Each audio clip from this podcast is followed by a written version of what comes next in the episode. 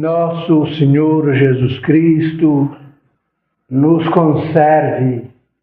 o amor no coração e a luz no cérebro, para que nossas mãos permaneçam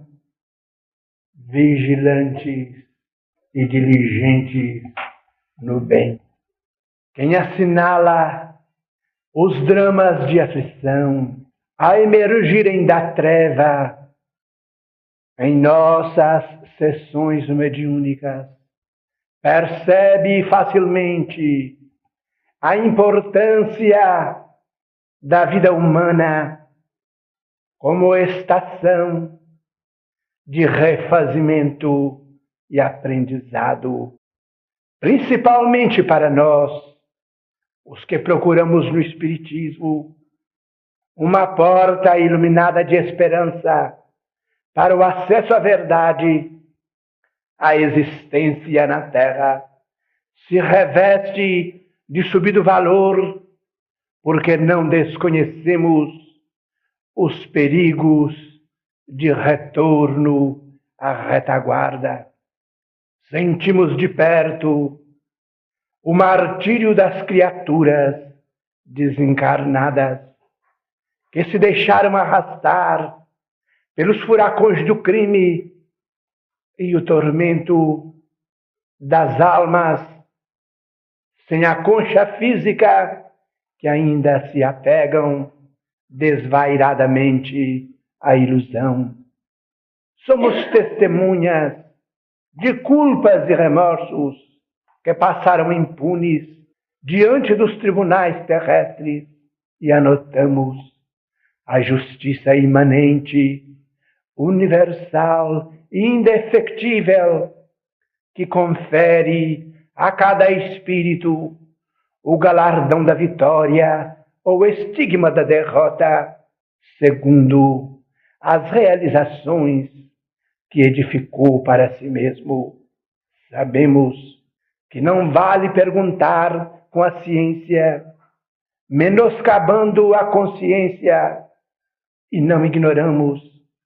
que as tragédias e as lágrimas que fazem o inferno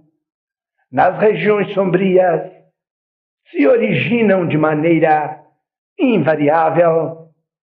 do sentimento desgovernado e vicioso. Vê depois que em nos conchegando ao Cristo de Deus, buscando-lhe a inspiração, para os nossos serviços e ideais. Nada mais fazemos que situar os nossos princípios no lugar que lhes é próprio,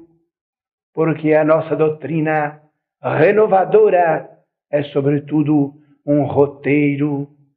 de aperfeiçoamento do homem e de sublimação do caráter. Entre as realidades amargas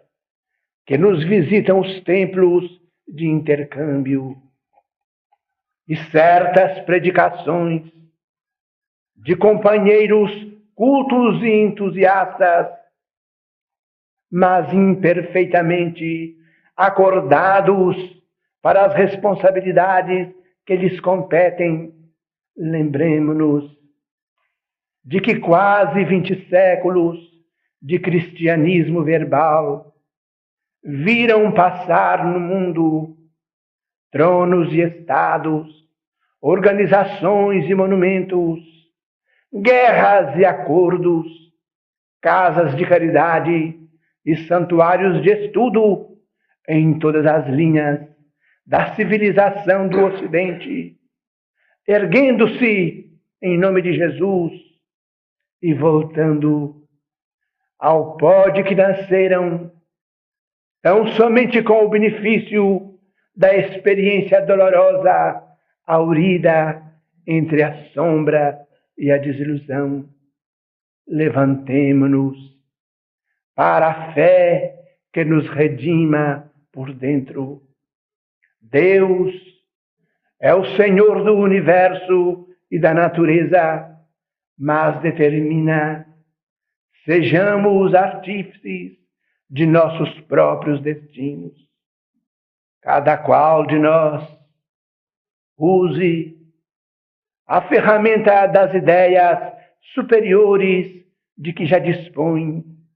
e de conformidade com a imagem do nosso Divino Mestre, estudada por vós nesta noite, trabalhemos enquanto é dia na preparação do futuro de paz. O Espiritismo não é um esporte da inteligência, é um caminho de purificação para a glória eterna, no cume da montanha